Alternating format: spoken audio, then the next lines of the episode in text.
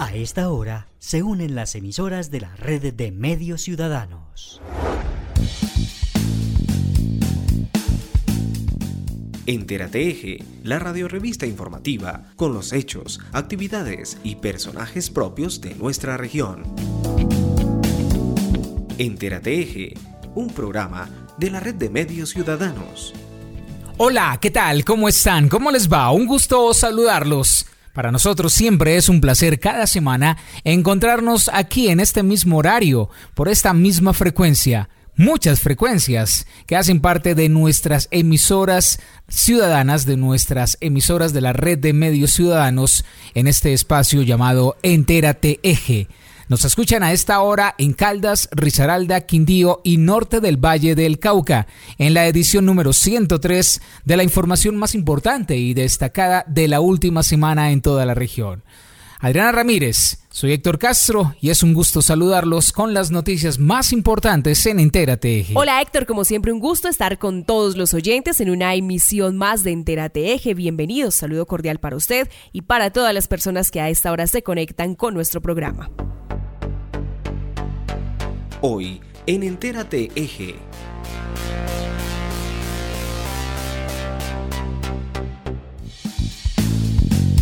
Falta de pago por las aplicaciones de las vacunas ponen en riesgo la continuidad en el proceso. Manizales, ¿cómo vamos? presentó el balance del comportamiento económico, educativo y social del 2020. Los docentes del Quindío avanzan en su capacitación sobre las aulas STEM. Risaralda es el cuarto destino turístico preferido por los viajeros. Camacol invita a la Feria de la Vivienda este fin de semana en el Centro Comercial Fundadores. La presencia de las lluvias durante este mes ha dejado un registro importante según la CRQ. En Caldas, los deslizamientos de tierra son a causa de la presencia de la temporada de lluvias. IDEAM anuncia posibilidad de presencia del fenómeno de la niña. Quindío participa en el Campeonato Nacional de Bolos categoría menores que se realiza en el Valle del Cauca. También el maestro Fernelo Campo con la sección Las canciones cuentan cosas, las noticias del gremio cafetero y las voces desde los municipios. Bienvenidos a Entérate Eje. Actualidad en Entérate Eje.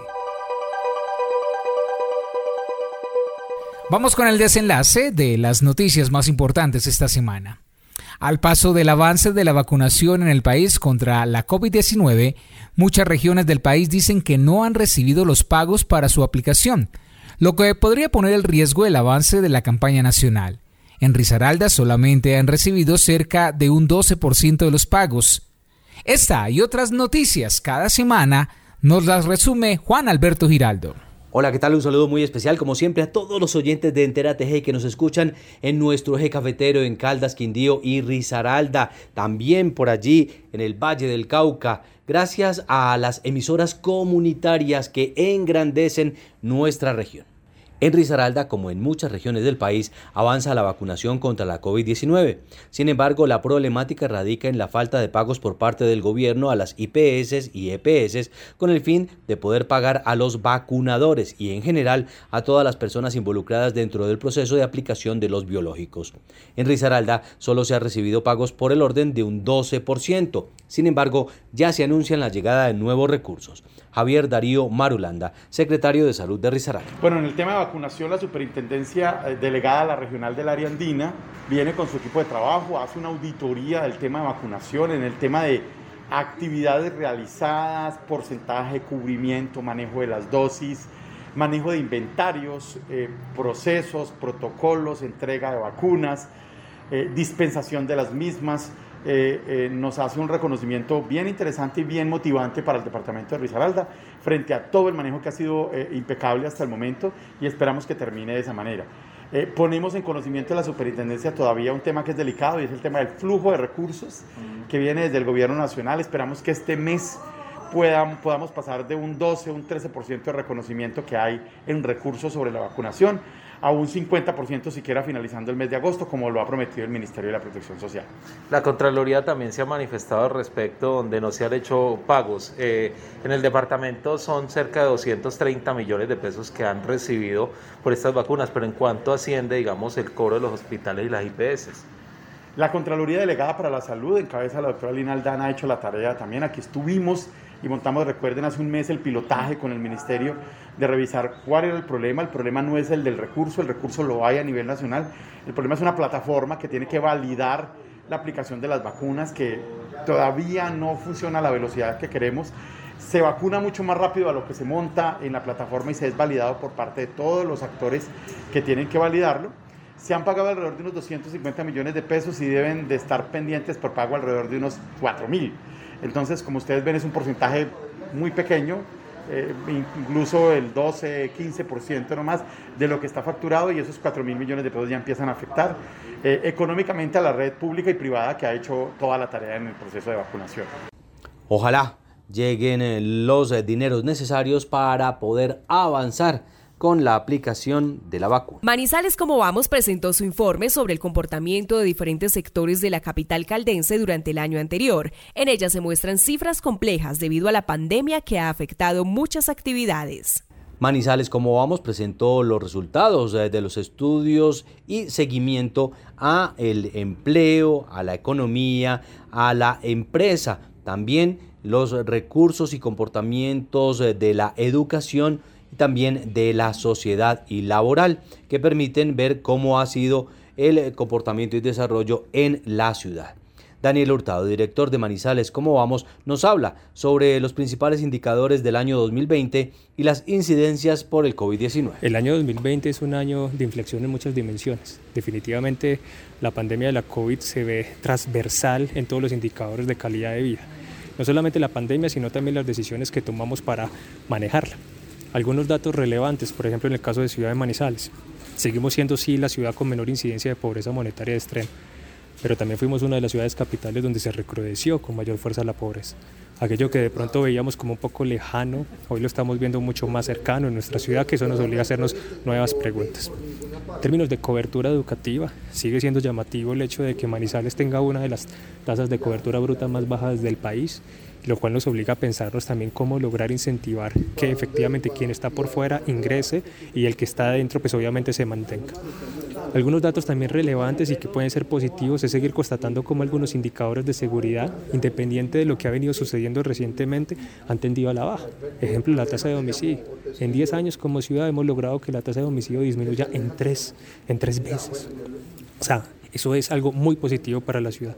La ocupación, por supuesto, nos está mostrando que el mercado laboral en Manizales eh, tiene, tiene, una, tiene una deuda tiene una deuda y es cómo logramos que cada vez haya una mayor participación laboral de nuestra, dentro de nuestra ciudad. La tasa de desempleo a diciembre de 2020 era del 20% de manera general, claro, incentivado por la pandemia, pero no perdamos de vista que a diciembre de 2019 la tasa era del 12% de desempleo, una tasa por encima del promedio nacional. Así que las condiciones previas, por supuesto que condicionaron parte de los indicadores que vimos de calidad de vida, eso por mencionar algunos. Eh, dentro de eh, ese panorama Manizales en cuanto a reactivación económica que tanto se ha promulgado, ¿sí se está viendo? Lo que pasa es que estos, estas cifras que estábamos compartiendo el día de hoy dan cuenta todavía del año 2020, ¿cierto? Una de las características que tiene la información es que tiene cierto tipo de rezago. Por tanto, todo aquello que ha sucedido de enero a agosto de este 2021 todavía no lo reflejan esas estadísticas que estábamos mostrando. Lo que sí podía verse era el efecto que tuvo la progresiva reapertura que tuvimos como tal en nuestra ciudad o en nuestros territorios. Y se veían diferentes indicadores. Uno, si bien la tasa de desempleo cerró con un 20% en diciembre, es que en el segundo trimestre alcanzamos a tener un desempleo cercano al 50%. Entonces se logra ver obviamente una ligera recuperación en función de ese proceso de reapertura. También, por ejemplo, el uso del transporte público. El histórico diario de transporte público de pasajeros movilizados diariamente es aproximadamente 180 mil en Manizales. En la época de mayor confinamiento era aproximadamente de 30 mil. Cerramos en diciembre ya con unos niveles de 85 mil personas movilizadas diariamente. Todavía no regresamos a los niveles de antes, pero por supuesto en diciembre ya se lograban ver algunas mejoras en términos de lo que significaba la reactivación. La pobreza, desafortunadamente, se recrudeció. Ese sí es un dato que es mucho más anual. Entonces nos está mostrando que uno de los estragos que generó la pandemia y las decisiones que tomamos o que no tomamos significa que en Manizales, área metropolitana, en diciembre, al menos uno de cada tres manizaleños estaba en situación de pobreza. Entérate Eje. Los docentes del Quindío vienen recibiendo capacitación en el manejo de aulas avanzadas en las que buscan entregar opciones de conocimiento especializado a los estudiantes en sus aulas. Avanza el proceso de capacitación a los docentes del Quindío en el manejo de las aulas STEAM o áreas educativas de ciencia, tecnología ingeniería y matemáticas que buscan con ellos, pues eh, mediante un enfoque práctico y pedagógico, resaltar todas las habilidades y capacidades de los estudiantes. Este cuenta con el acompañamiento de las Secretarías TIC y de Salud. Alexander Cuartas, director académico de la Unión Temporal del Quindío. El día de hoy tuvimos reunión eh, con el equipo de la Secretaría de Educación, desde Calidad Educativa, y un eh, grupo de docentes líderes en el departamento, eh, con los cuales estuvimos exponiendo lo que son las guías de aula del área de ciencias, tecnología y matemáticas y el modelo de guías STEAM. El objetivo era aprobar y definir lo que es el formato que permitiría estandarizar las guías.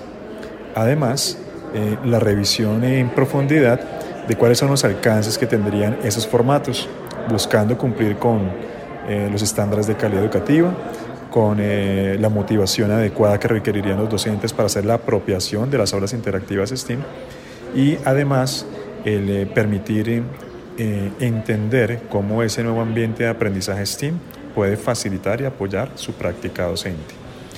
Por lo tanto, a partir de eh, esta reunión, eh, con otras tres reuniones previas que se han tenido, se logra pues la revisión y aprobación de esos estándares que estaremos trabajando en términos de las 150 guías que debemos estar entregando y eh, a partir de este momento ya comenzar en el desarrollo y finalización de las guías requeridas contractualmente en el proyecto eh, con lo cual eh, lograremos entonces estar entregando un material adecuado para que los docentes hagan apropiación del aula en sus prácticas en, al interior de las instituciones educativas.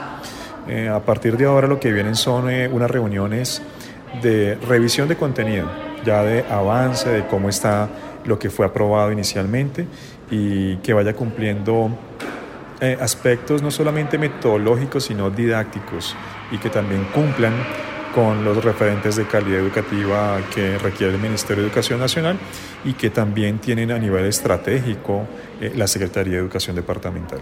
Aulas STEAM un aporte más a la educación. El eje cafetero continúa creciendo como destino turístico durante la reactivación de los diversos sectores económicos en nuestro país, y muestra de ello es que el departamento de Risaralda se ha convertido en la cuarta opción para quienes deseen conocer espacios y sitios con diversidad natural. El departamento de Risaralda se ha convertido este mes en el cuarto destino turístico más visitado, gracias a sus múltiples atractivos naturales que lo ponen como un referente nacional.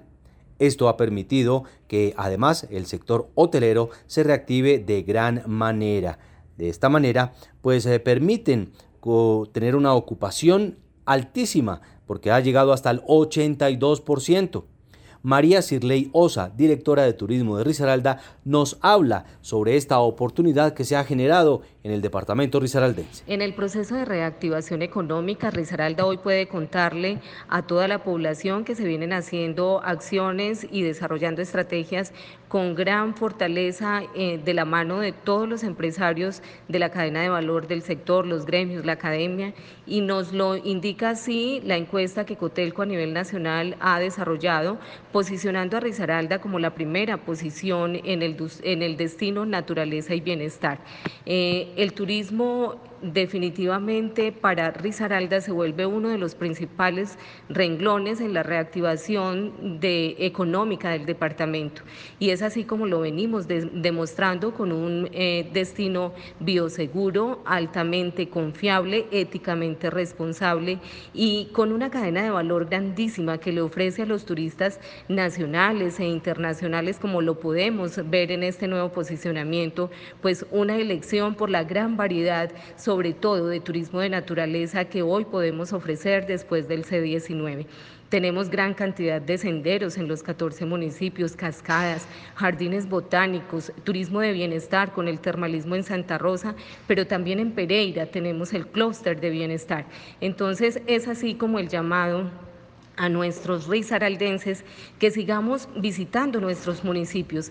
Tenemos 14 municipios con muchos atractivos para que sigamos posicionando cada vez más nuestro departamento en materia turística a nivel nacional e internacional. Para el gremio hotelero es una gran oportunidad para nuevamente ofrecer sus servicios de forma amplia y por supuesto recibir a todos los viajeros. Alejandra Sánchez, directora de Cotelco, capítulo Risaralda. Hoy desde Cotelco Risaralda queremos extender esta buena noticia, eh, la ocupación con la que cerramos el último fin de semana con festivo, la verdad tuvo un porcentaje de ocupación bastante alto y esto nos llena de alegría, nos llena de esperanza, nos muestra que estamos haciendo muy bien las cosas en conjunto con toda la cadena productiva del sector turístico.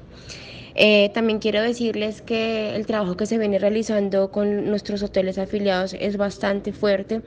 nos hemos empeñado en entregarles herramientas para la reactivación económica, nos hemos empeñado en entregarles todo el conocimiento que necesitan para poder enfrentar esta nueva realidad y bueno, este trabajo se vio este trabajo está dando muy buenos resultados y hoy somos el destino más consumido luego de los destinos más fuertes de sol y playa. Así que es una muy buena noticia para la hotelería, es una muy buena noticia para el sector turístico y también para toda nuestra cadena productiva porque nos estamos dando cuenta que sí estamos haciendo bien las cosas, que el trabajo en equipo junto con el sector privado y el sector público sí está dando resultados, sí está dando frutos y que sí es la hoja de ruta por la que debemos seguir. Así que mm, este es un, un alivio y una luz para lo que se nos viene. Qué bueno que la región cafetera se siga fortaleciendo en el potencial turístico. La feria Quiero Vivienda 2021, que reúne al sector de la construcción en Manizales, ofrece durante este fin de semana su espacio para asesorar a aquellas personas que desean adquirir vivienda propia. Este evento que se realizará hasta este domingo 22 de agosto y hasta las 7 de la noche en la plazoleta del Centro Comercial Fundadores busca brindar asesoría de las diferentes opciones que se tienen en Manizales y de esta manera guiar a quienes se quieren vincular a la adquisición de vivienda propia. De esta manera también conocer la facilidad que existe por parte de las constructoras. Angélica María Orozco, gerente de Camacol, capítulo Cal. Este viernes 20 de agosto comenzamos nuestra feria Quiero Vivienda. Estaremos hasta el domingo 22 de agosto y la realizaremos en el Centro Comercial Fundadores. Aquí tendremos un espacio donde se reunirán los constructores, las entidades financieras, las instituciones que están relacionadas con la vivienda, como es la Caja de Compensación y el Fondo Nacional del Ahorro.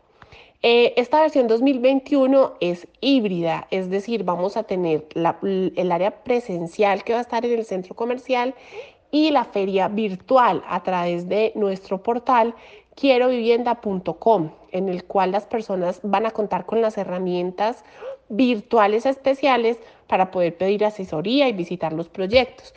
Pero aquí lo más importante es que ya podemos estar cara a cara con los asesores de los constructores y vamos a poder tener de primera mano toda la información y resolver las dudas frente a cómo poder acceder a esas unidades de vivienda o a esos proyectos donde nosotros soñamos tener nuestra casa o nuestra vivienda propia.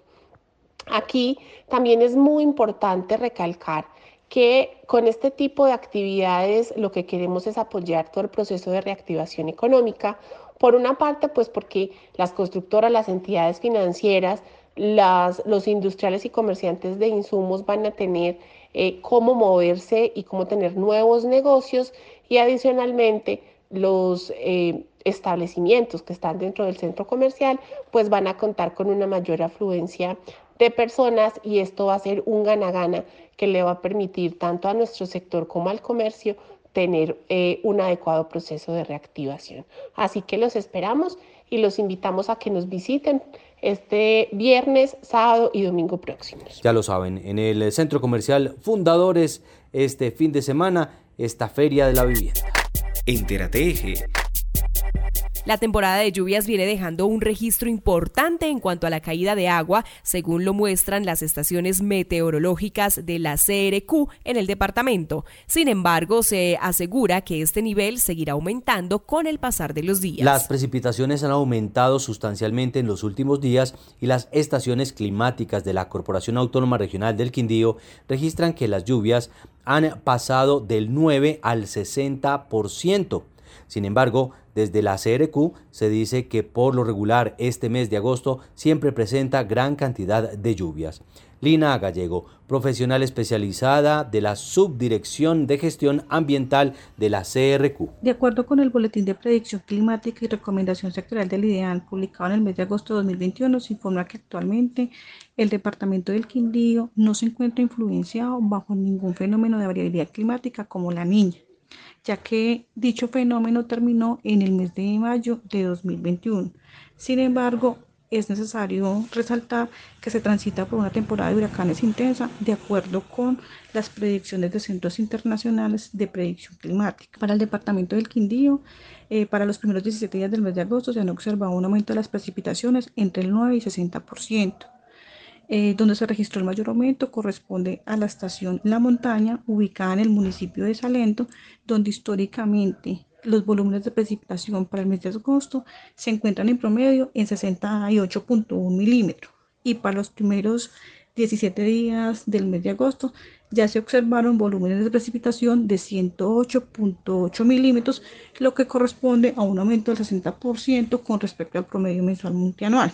Asimismo, las estaciones Navarco eh, ubicadas en el alto de la línea, la estación CRQ ubicada en el municipio de Armenia y la estación La Sierra ubicada en el municipio de Pijao registraron aumentos de precipitación por encima del promedio mensual multianual con valores que oscilan entre el 39 y 48%. Asimismo, en este boletín del IDEAN eh, se resalta que existe una probabilidad del 66% de que se desarrolle un fenómeno como la niña durante el periodo de septiembre y noviembre como en el periodo en noviembre y enero de 2021. Entonces, finalmente se invita a los diferentes sectores a mantener activos los planes de atención con el fin de atender los posibles excesos de precipitación que se puedan registrar en lo que resta del mes de agosto, debido a que por condiciones propios de la época no estábamos acostumbrados a registrar eh, esos excesos de precipitación que se vienen registrando. Caldas no es ajeno a la temporada invernal que ya viene causando algunas dificultades en las vías del departamento, pero además se mantiene la expectativa ante la posibilidad de la participación del fenómeno de la niña. Hemos recibido el reporte a través de la Secretaría de Medio Ambiente, Jefatura de Gestión del Riesgo, de un par de municipios al norte y centro-sur del departamento que han reportado fuertes lluvias en las últimas horas y algunas afectaciones. Estos municipios son eh, Aranzazu, que con eh, la vía que comunica a Neira hubo deslizamiento y caída de árbol, lo que inhabilitó por eh, un tiempo corto la vía. En este momento ya se hizo remoción de la mayor parte del material y se encuentra habilitado un carril. Esto en la vereda La Honda. También el municipio de Aranzazu, eh, cuya vía comunica con Salamina, hubo caída de árboles y caída de rocas por eh, deslizamiento. En este momento también se encuentra maquinaria eh, tratando de habilitar el sector. Y también el municipio de Arauca reportó que se encuentra incomunicado el corregimiento por deslizamientos. Sin embargo, también hay que aclarar que se encuentra en ese momento maquinaria amarilla tratando de habilitar la vía en este sector. Hay que decir que de acuerdo al IDEAM, esta segunda temporada de lluvias que se avecina para el mes de septiembre, aproximadamente a mediados del mes de septiembre, se espera una segunda temporada de lluvias donde los meses de octubre y noviembre se acentuarán mucho más respecto a los niveles de precipitaciones. Según los más recientes reportes en la zona andina, el nivel de eventos pluviométricos aumentará en un 40% para el mes de noviembre y por tanto las lluvias tendrán mayor presencia debido al enfriamiento del Océano Pacífico, por lo cual será un mes con características eh, altamente lluviosas. Hay que decir también que debido a estas actividades se puede presentar saturación de los suelos y posibilidades de alertas naranja y amarilla y mayor probabilidad de movimientos en masa, inundaciones, avenidas torrenciales y crecientes súbitas. A prepararnos porque seguirá lloviendo. El equipo de bolos de la categoría menores del departamento de Quindío participó por estos días en el Campeonato Nacional de la Especialidad que reúne a las principales figuras del país en el departamento azucarero. El Coliseo de Bolos de la Unidad Deportiva Alberto Galindo de la ciudad de Cali recibe del 20 al 24 de agosto a las futuras estrellas del bolo colombiano en el Campeonato Nacional de la disciplina categoría menor y en el que se espera la llegada de 61 deportistas representantes de ligas como Valle, Risaralda, Cundinamarca, Bogotá, Antioquia y Boyacá. César Augusto Victoria, presidente de la Liga de Bolos, nos habla sobre la delegación quindiana que asiste a este evento. La Federación Colombiana de Bolín ha convocado a todas las ligas del país entre el 20 y el 24 de agosto en la ciudad de Cali para el Campeonato Nacional de Menores. Son las categorías sub-12 y sub-14. Por primera vez, eh, Quindío va a participar con una delegación poco más numerosa. Son 12 chicos entre los niños y las niñas en estas dos categorías. Y las expectativas, pues, a ver, a pesar, a pesar del corto tiempo que llevan en la parte de entrenamiento, con las dificultades también para entrenar y tener el escenario de donde puedan entrenar con mayor tiempo. Y estos esfuerzos que gracias a los padres pues eh, se logra conformar que estos chicos muy motivados, muy entusiasmados arranquen ya competencias, sus primeras competencias a nivel nacional y buscamos de que el departamento pues siga figurando. Vamos con todos los protocolos de bioseguridad que normal y no tengamos ningún inconveniente y que y que puedan lograr muchos éxitos. Hay que resaltar que cinco damas y siete varones al mando del técnico David Rivera conforman el seleccionado quindiano que empieza a escribir esta nueva historia en el bolo de la región. Gracias por preferirnos cada semana para enterarse de lo que pasa en la región. Somos Entera Eje. Seguimos en Entera Eje con la información de nuestro gremio cafetero. Desde el hermoso recinto del pensamiento, Adrián Rodríguez, ¿qué tal? Hola, ¿qué tal amigos de Entérate? Es un gusto estar aquí nuevamente con ustedes entregándoles noticias del café. A continuación les presentamos la entrevista con Fernando García, coordinador del Plan Cosecha en el departamento de Caldas y nos cuenta las actuales novedades que tiene este importante plan y por supuesto esta trascendental época del año para los caficultores.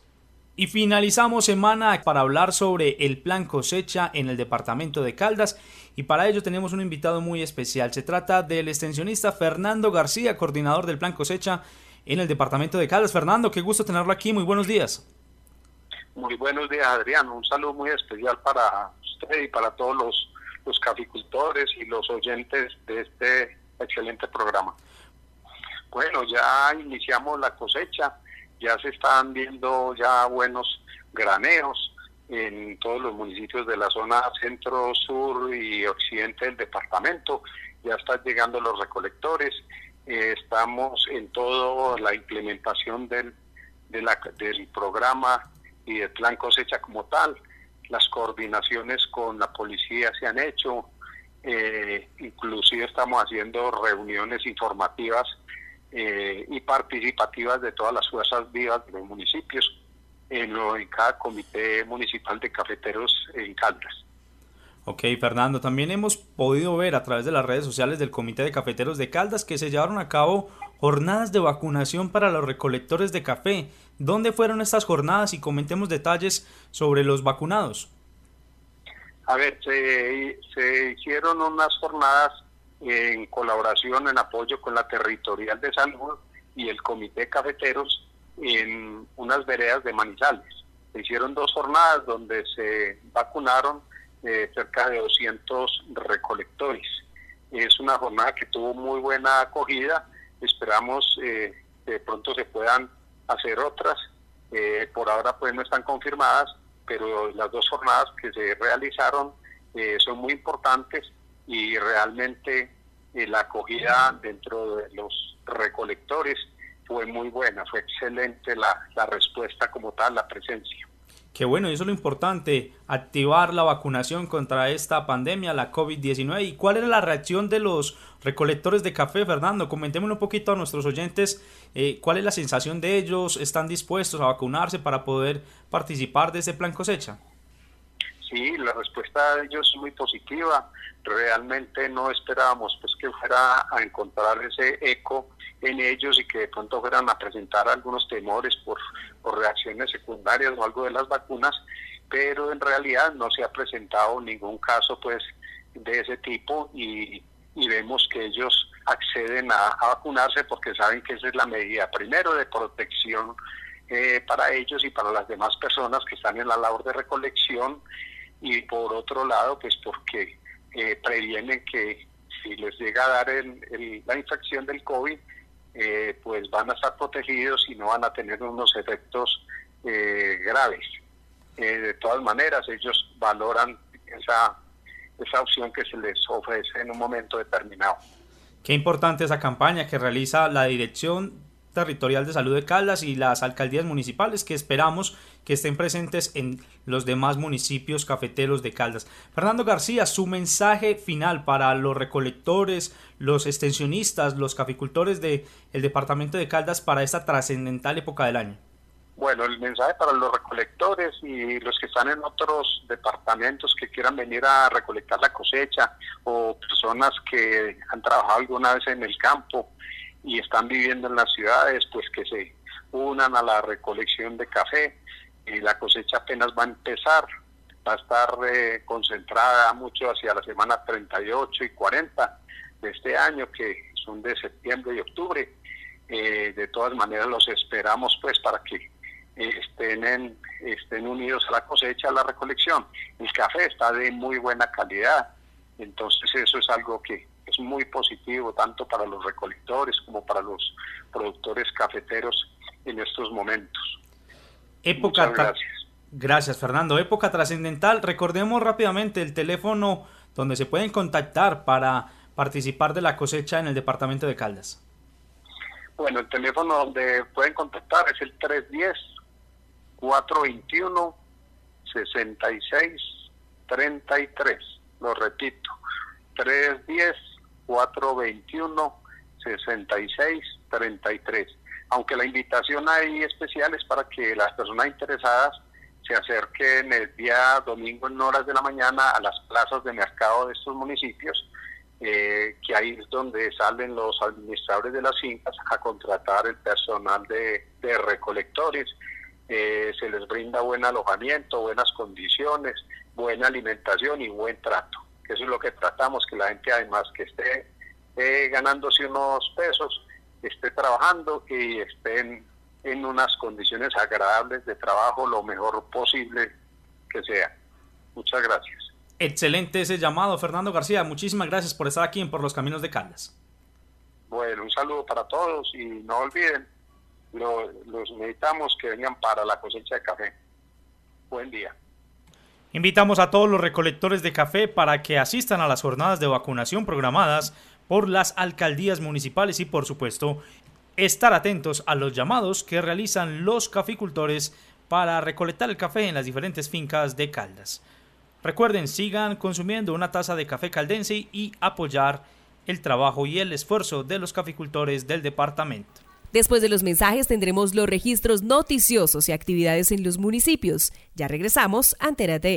Durante varios años he visto pasar por acá madres, padres, hijos, hasta abuelos, todos felices de poder encontrar un crédito fácil de sacar, sin tanto problema. La verdad es que Brilla le da oportunidades a todo el mundo y nos ayuda a tener las cosas que queremos. Han sido un aliado muy importante para que mi negocio crezca. Celebra comprando en el Aniver Fácil Brilla. El sistema de alumbrado público de Manizales es un patrimonio de todos. Protegerlo y velar porque su infraestructura esté en buen estado debe ser compromiso de cada uno de nosotros. Los invitamos a denunciar y reportar los daños, robos o anomalías en las luminarias de tu barrio escribiéndonos al WhatsApp 350-405-3493 o puedes contactarnos a las líneas 889-1020 y 889-1030. Por una Manizales más grande en Imbama iluminamos y proyectamos tu futuro.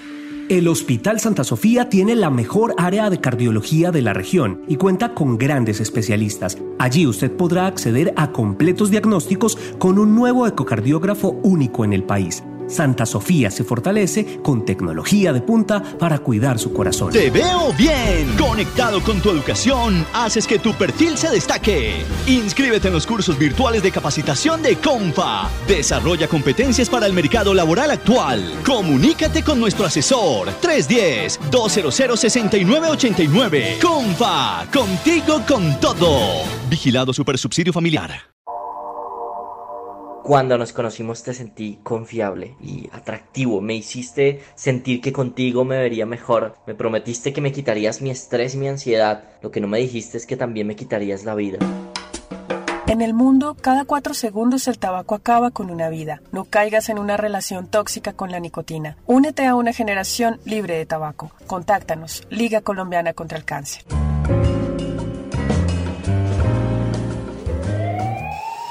Respire fuerte, señora, ya está llegando. ¡Ay, qué lindo ese bebé! Mire esa carita, se parece al papá. No olvide traer al bebé en dos meses para las vacunas de pentavalente y neumococo. No olvide llevarla al control de peso y talla. Ya se acerca la etapa del desarrollo. Le voy a ordenar unos exámenes. En muchos momentos de nuestra vida han estado presentes las mujeres y los hombres del personal de salud. Merecen todo nuestro respeto y agradecimiento. La misión médica salva vidas. Una campaña del Ministerio de Salud y Protección Social, la Organización Panamericana de la Salud y la Organización Mundial de la Salud, financiado por la ayuda humanitaria de la Unión Europea.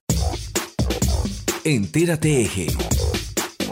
Iniciamos la segunda parte de Entérate Eje con la ronda informativa desde los municipios.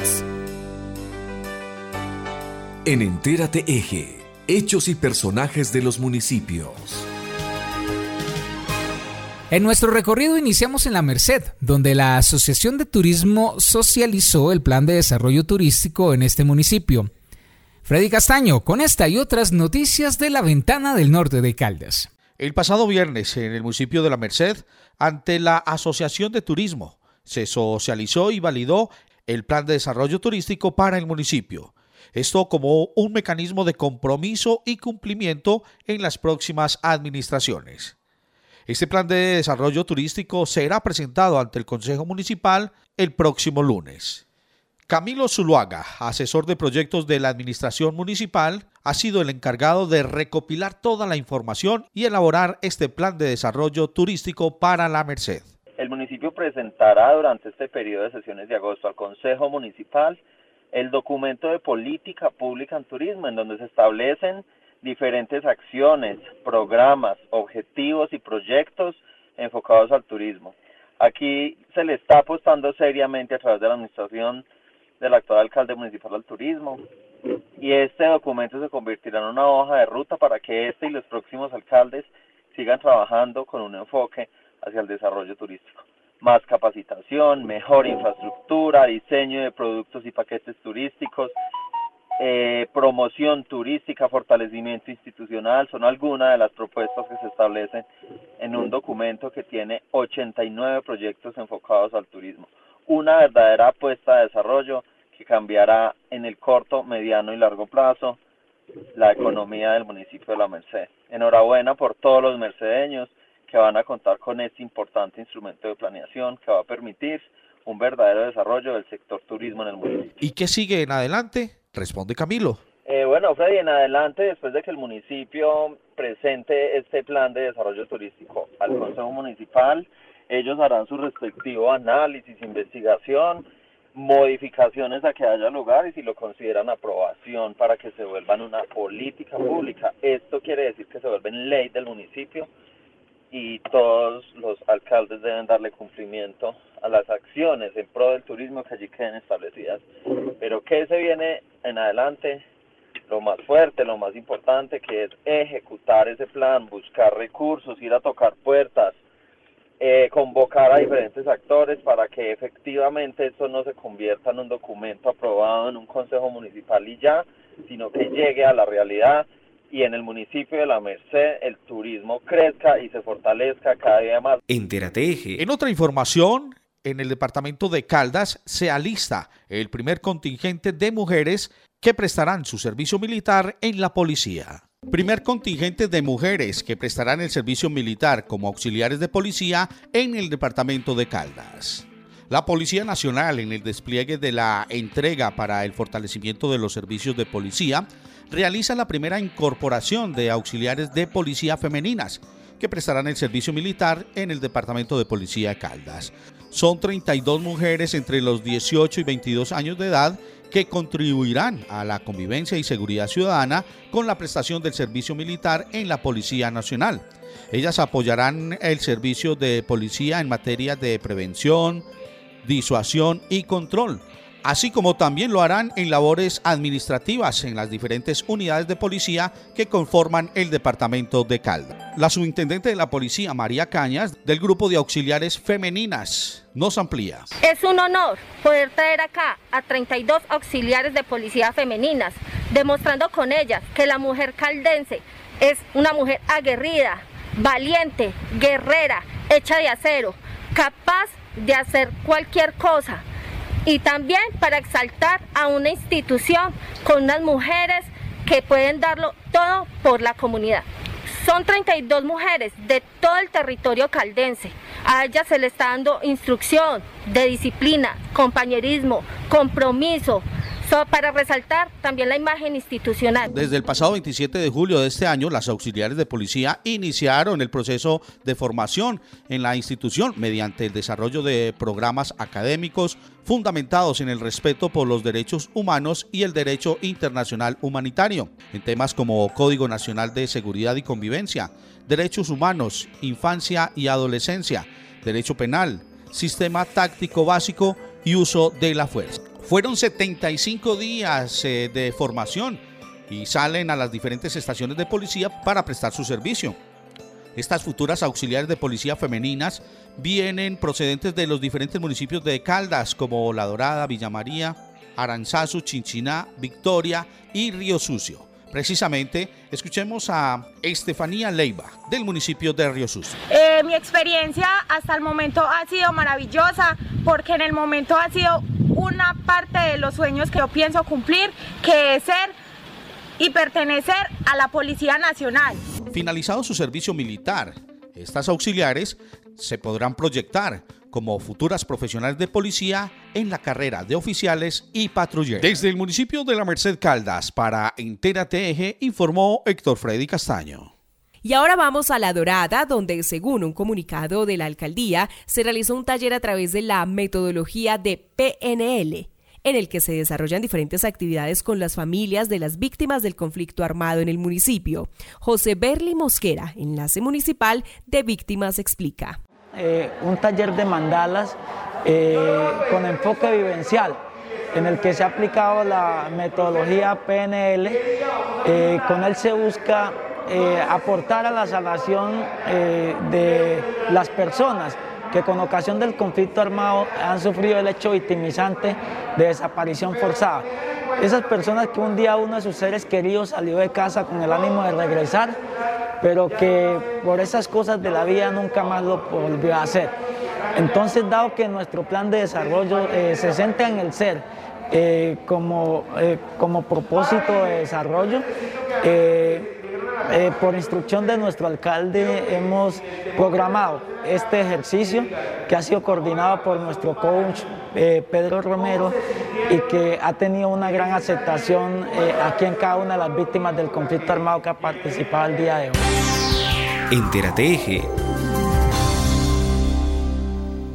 Ahora abrimos una página en la que destacamos la labor y trayectoria educativa en el campo deportivo que realiza un docente del corregimiento de Arboleda en Pensilvania. Saludos a nuestros queridos oyentes de Entérate. Cumplir con vocación por una labor social es importante y el día de hoy resaltamos ese trabajo que cumple Alejandro Torres Romero, entrenador de fútbol en el corregimiento de Arboleda del municipio de Pensilvania Caldas, quien nos acompaña y nos comenta cómo inicia este proceso y cómo es esa vivencia con la comunidad de este bello corregimiento de Pensilvania. Arboleda Calda Fútbol Club. Inicia a raíz de, hablemoslo así, mi hijo tiene 10 años y entonces mi niño siempre ha sido gordito, no ha tenido motricidad y, y muchas veces pues lo discriminan de diferentes equipos cuando se reúnen los niños por lo que no, no tiene mucho talento.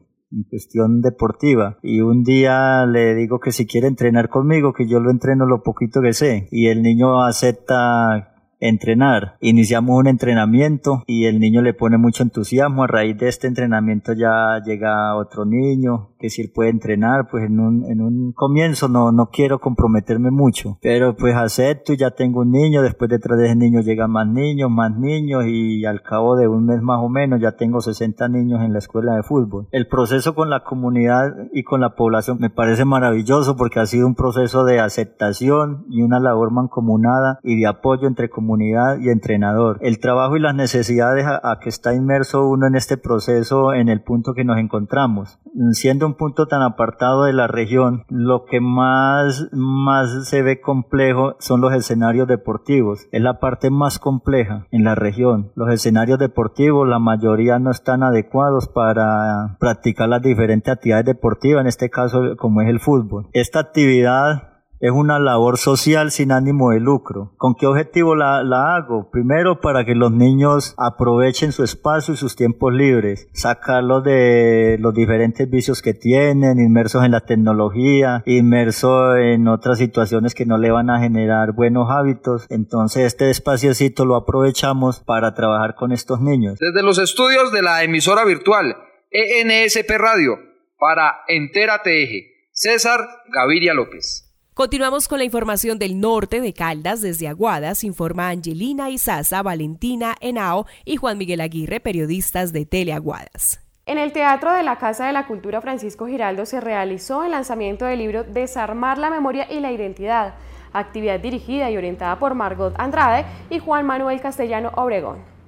Lanzamos un libro de colección de la Universidad de Caldas sobre que analiza el, el, discurso de la guadeñía, un poco en su génesis histórica, en su composición, en su contenido, a partir de eh, las producciones principales que lo representan, el Putas de Aguadas, el Pío Nono, el Sombrero Aguadeño, el Pasillo, el discurso sobre Pipinta y básicamente, ah, y la Fundación eh, Española de, de Arma, eh, eso está compilado en obras como la colección de Eugenio Lotero de tallas de madera que hay aquí en la Casa de la Cultura, los murales de Sandy Arcila y de Carlos Osorio que están en la alcaldía, las obras escultóricas de Solarte que hay por toda la ciudad y pues las obras históricas principales de Aguadas que son la monografía y la visión de Aguadas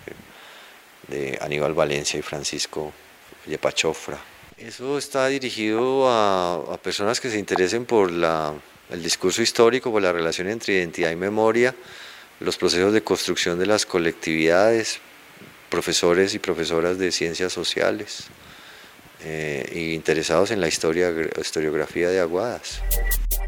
Entérate en las diferentes instituciones educativas del municipio para los grados noveno, décimo y once, se realizó un registro con el guía canino de la Escuela de Carabineros con el objetivo de detectar entre los estudiantes estupefacientes o posibles consumidores a temprana edad. En días anteriores, en los diferentes planteles educativos, en compañía del personal de infancia y adolescencia, y guías caninos del departamento, llegamos a diferentes planteles educativos donde realizamos un tipo de control con el semoviente canino de nombre Aarón en los diferentes elementos y pertenencias de los niños y jóvenes de los planteles educativos entre noveno, décimo y once que se encontraban en el momento en clases. La Policía Nacional se siente muy orgullosa al momento porque gracias a Dios Ninguno de estos planteles han dado positivo, digámoslo así, para nosotros, ya que el semoviente canino no ha presentado ninguna actividad de positivismo en las diferentes sustancias que se pueden encontrar. La invitación para todos estos jóvenes y niños es que se sigan comportando de la misma manera, de que piensen en un futuro más allá, de que no vayan a caer en el consumo de estupefacientes. Ahora lo que pasa en Quinchía Risaralda lo contamos en Entérate. El pasado domingo 15 de agosto, el municipio de Quinchía recibió la visita del diputado Diomedes Toro, presidente de la Asamblea Departamental de Risaralda, quien nos brindó un resumen de las actividades realizadas en el primer semestre del 2021 y quien nos dio a conocer las próximas actividades en lo que restan del año, principalmente en las que tienen que ver con el municipio de Quinchía. Hemos hecho dos sesiones descentralizadas, una en el municipio de, de Belén de Umbría, donde tuvimos la oportunidad de, con los concejales del municipio de Mistrató, de Guática y de Belén, realizar una, una sesión descentralizada para conocer de primera mano las necesidades de esos tres municipios. También el tema de la rotonda de la Puerta del Sol, saliendo para Mistrató, que también ya hay unos recursos apropiados. También tuvimos la oportunidad de estar en el municipio de Apía con el, Contralor General de la República, el doctor Felipe Córdoba Larrarte, donde había una inquietud del mamú, del elefante blanco más grande que tiene el departamento, como es el Puente de Limones, muy conocido. Una obra que lleva más de de 5 o 6 años a la espera de que se termine con una inversión que se hizo por 5 mil millones de pesos y el compromiso del Contralor es que esa obra para el próximo año ya va a estar eh, dispuesta para la comunidad. También el tema de, conectividad con el Chocó, donde se garantizaron los recursos para la pavimentación de la vía que va de Pueblo Rico hacia, Santa Cecilia. Eh, también hace poco estuvimos en el municipio de Belalcázar Caldas con una sesión descentralizada con las dos asambleas Caldas y Risaralda, tocando cuatro temas importantes. La conectividad entre que va a servir entre Palestina, Chinchiná, Marsella, Belalcázar y la Virginia. ¿Por qué importante ese tema de conectividad? Por el tema de la plataforma logística, por el tema de la vía de Pacífico 3, por el tema del túnel de la Tesalia que nos va a comunicar con Buenaventura y con la parte del Urabá antioqueño. También se habló el tema de la plataforma logística, que me parece que es un proyecto de región para los dos departamentos. El tema de turismo. Hoy que estoy aquí en un municipio que cuenta con nueve cerros tan maravillosos y a eso le queremos apuntar. Y el tema del hospital de segundo nivel en la Virginia, para que sea atendida la población del occidente de Risaralda y del occidente de Caldas. Más o menos ese es el balance del control político también que hemos hecho en las diferentes secretarías e instituciones descentralizados. Este es un informe realizado por Mayra Tapasco de Quinche Estéreo para la revista Entera Eje. Entera Eje. Música en Entérate Eje. Hoy, en la página musical de Entérate Eje, como siempre está el maestro Fernelo Campo, porque las canciones nos cuentan cosas. Hola, ¿qué tal?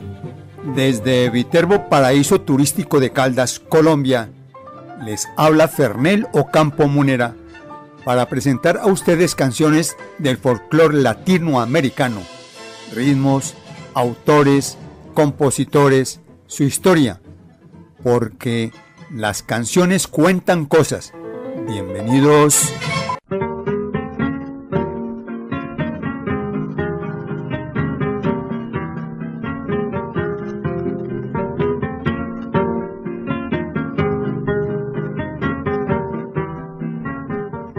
¿Qué opinión te merece esta introducción?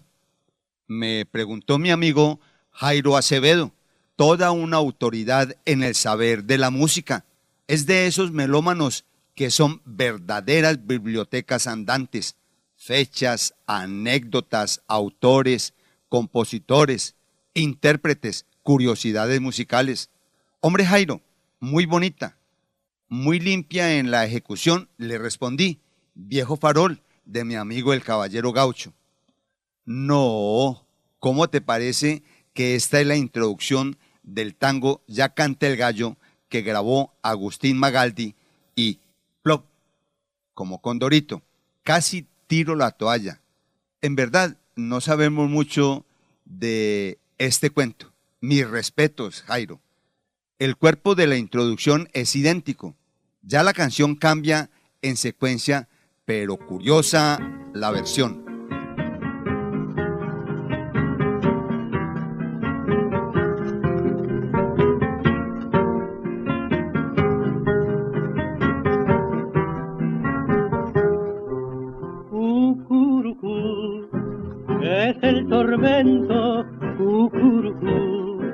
De mi aflicción ya para el alma todo es lamento que esparce el viento sin compasión. Ya canta el gallo. Letra y música de Ricardo Arancibia Rodríguez. Grabación en el sistema eléctrico de la Víctor, realizada el 13 de octubre de 1927, con el acompañamiento de las guitarras de José María Aguilar y Diego Centeno.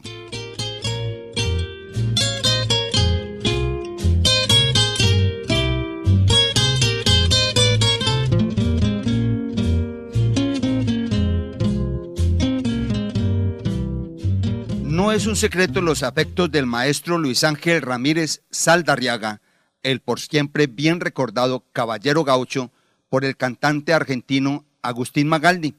De hecho, en su primera etapa de vida artística, cantó con el estilo y la tesitura de su ídolo.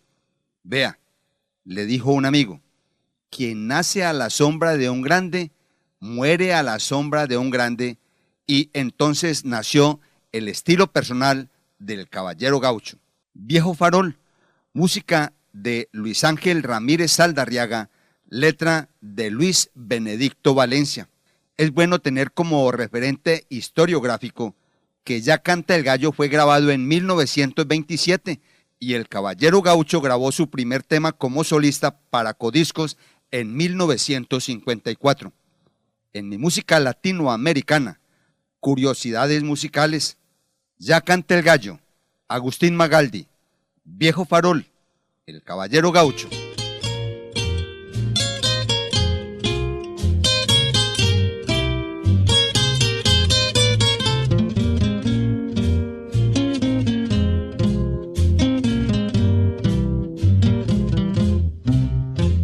Farol que alumbraste mi pena, aquella noche que quise olvidar. Tu luz taciturna y enferma, cual si estuvieras cansado de alumbrar. Tú la recuerdas, yo la recuerdo, como mentía la bruma del tiempo me pierdo, llorando la angustia de mi decepción. Como alumbraba el farol aquella noche en que te vi por vez primera, eran sus ojos un sol. Como siempre, maestro Fernelo Campo Múnera, para nosotros es un placer tenerlo cada semana con sus páginas musicales en Entérate Eje. Al cierre de Entérate Eje les contamos que directores regionales de Caldas, Risaralda, Quindío y Tolima conocieron la RAP, Eje Cafetero, los alcances, objetivos y propuestas del Plan Estratégico Regional 2021-2033. Esta socialización se realizó en las instalaciones del SENA de Armenia, donde se socializaron temas como equidad, economía del conocimiento y sostenibilidad, que basados en un diagnóstico completo de indicadores sociales, económicos y ambientales, busca hacerle frente a las necesidades de la región. Sobre esto, así se refirió el gerente de la RAF, Eje Cafetero, Luis Guillermo Agudelo. Hoy hemos tenido una reunión muy interesante con el director de Caldas, de Risaralda, del Tolima y del Quindío, donde le dimos una mirada al plan estratégico regional y estudiamos los, posibles temas en los cuales el SENA nos puede liderar eh, la, resolución a estos problemas, donde vamos a poder contar en el tema del turismo con un apoyo decidido, con el tema del café, con el tema de abastecimiento alimentario, con el tema ambiental. Así que nos vamos muy contentos, es una gran oportunidad de trabajo unido y que los ciudadanos finalmente perciban unos beneficios que los impacten en su vida diaria, en su, en su desarrollo social y en su desarrollo económico. Y eh, la conversión tecnológica, eh, aplicar toda esta eh, tecnología que tenemos al servicio del mundo, es la única forma de volvernos un territorio más competitivo, más productivo, de poder generar una dinámica económica eh, importante. El SENA apoya mucho a sus estudiantes y, y les está eh, eh, en todos los programas liderando el proceso educativo con base tecnológica. Así que nosotros Tenemos un sistema regional de innovación como uno de nuestros proyectos, porque queremos recoger todas las iniciativas que hay eh, eh, en las universidades, los estudiantes del SENA, inclusive las instituciones educativas, y darle eh, un apoyo desde el Sistema Regional de Innovación para que los centros de investigación realmente puedan generar soluciones a estos empresarios que son los que finalmente van a contratarlos en un futuro. Era el gerente de la RAF, eje cafetero Luis Guillermo Agudelo. También les contamos que durante esta tarde de sábado la Unidad de Gestión de Riesgo de Manizales realizará un simulacro de erupción volcánica en, el en la vereda del kilómetro 41. Esta actividad contará con el apoyo de la Cruz Roja, Defensa Civil y Cuerpo Oficial de Bomberos, organismos de socorro que harán presencia en el lugar con personal y vehículos para desarrollar la simulación de la emergencia.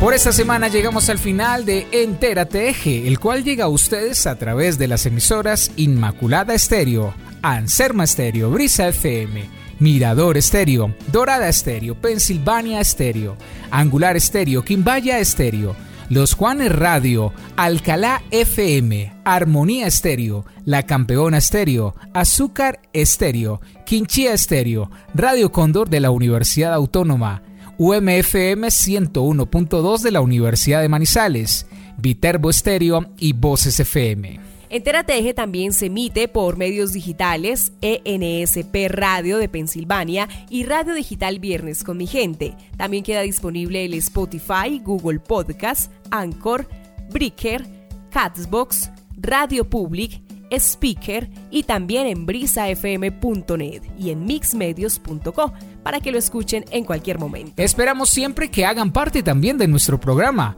Para nosotros es muy importante saber acerca de sus denuncias, de sus noticias, de sus mensajes, de sus sugerencias. Lo pueden hacer a través de enterate.eje.colombia.gmail.com o a través del WhatsApp 317-428-0573. Juan Alberto Giraldo, Adrián Rodríguez, Luz Adriana López, Héctor Freddy Castaño, de J. Blandón, Angelina Isaza, Valentina Henao, Juan Miguel Aguirre, César Gaviria, la edición de Freddy Castaño, la dirección de Jojairo Herrera, Adriana Ramírez y quien les habla Héctor Castro, les deseamos una feliz semana. Enterateje es una producción de Mix Medios para la red de medios ciudadanos. Nos escucharemos nuevamente la próxima semana. Muchas gracias por su sintonía. Entérate Eje, la radiorevista informativa con los hechos, actividades y personajes propios de nuestra región. Entérate Eje, un programa de la red de medios ciudadanos